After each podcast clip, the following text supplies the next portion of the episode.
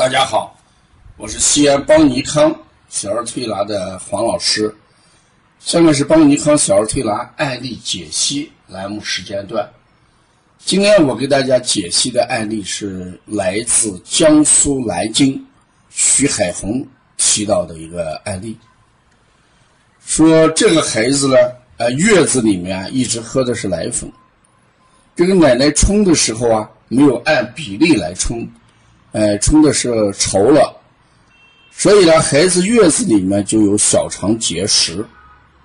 呃，四个月的时候开始就吃了香蕉，呃，五个月到一周岁开始吃这个大米糊，哎，吃的也稠，呃，就出现便秘。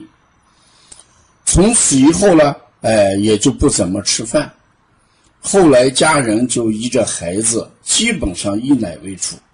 哎，不吃饭，呃，孩子从小到大，现在也不怎么生病，就发过一次烧，一夜呢就退了，呃，受凉了也不流鼻涕，呃，就是食欲变差，呃，麻烦老师帮忙分析一下调理思路，他也配了一个这个舌象图。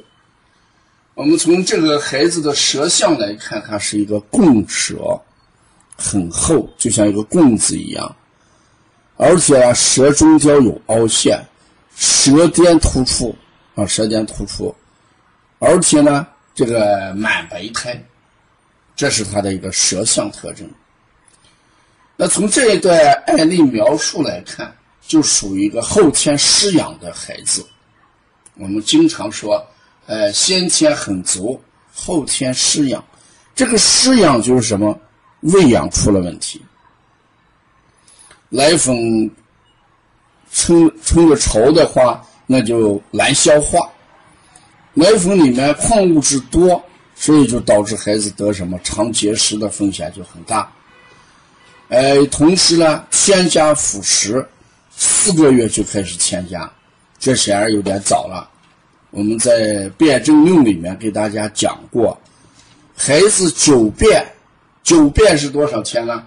二百八十八天，那就将相当于九个月的时候，我们可以给孩子，呃，添加辅食。为什么？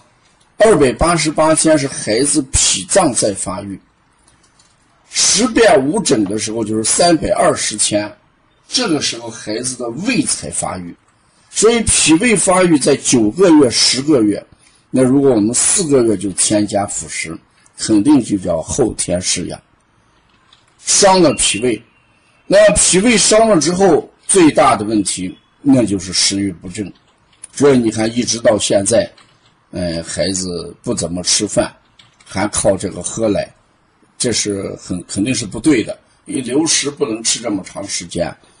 你不吃饭的话，孩子的牙齿呀、咀嚼肌的发育呀、吞咽功能都会受到影响。我过去调过一个孩子，呃，四岁大的一个女孩，由于一直在喝奶，这个孩子呢，这个吞咽就能力弱。呃，奶奶给我讲，她吃面条的时候，往下咽面条的瞬间，眼睛瞪得好大好大，感觉到咽喉非常狭窄。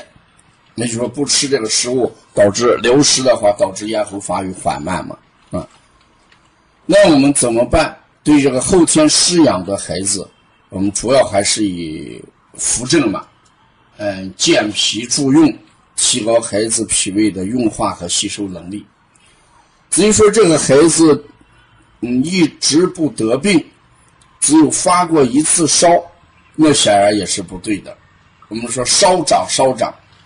小孩必须在便和诊当中来成长、来发育，不便不诊，就是说没有小烧、没有大烧，孩子发育缓慢，啊，那包括脾胃等等其他脏腑也会缓慢一点。受凉了之后不流鼻涕，那也就考虑孩子肺胃的问题，啊，肺的胃气的问题，啊，呃，总体上来讲，这是一个典型的后天失养的孩子，嗯。补脾啊，揉中脘呀，揉心腧、肾腧啊，摩腹啊，捏底、足三里啊，这些穴都可以给孩子做一个呃补脾胃的一个按摩手法。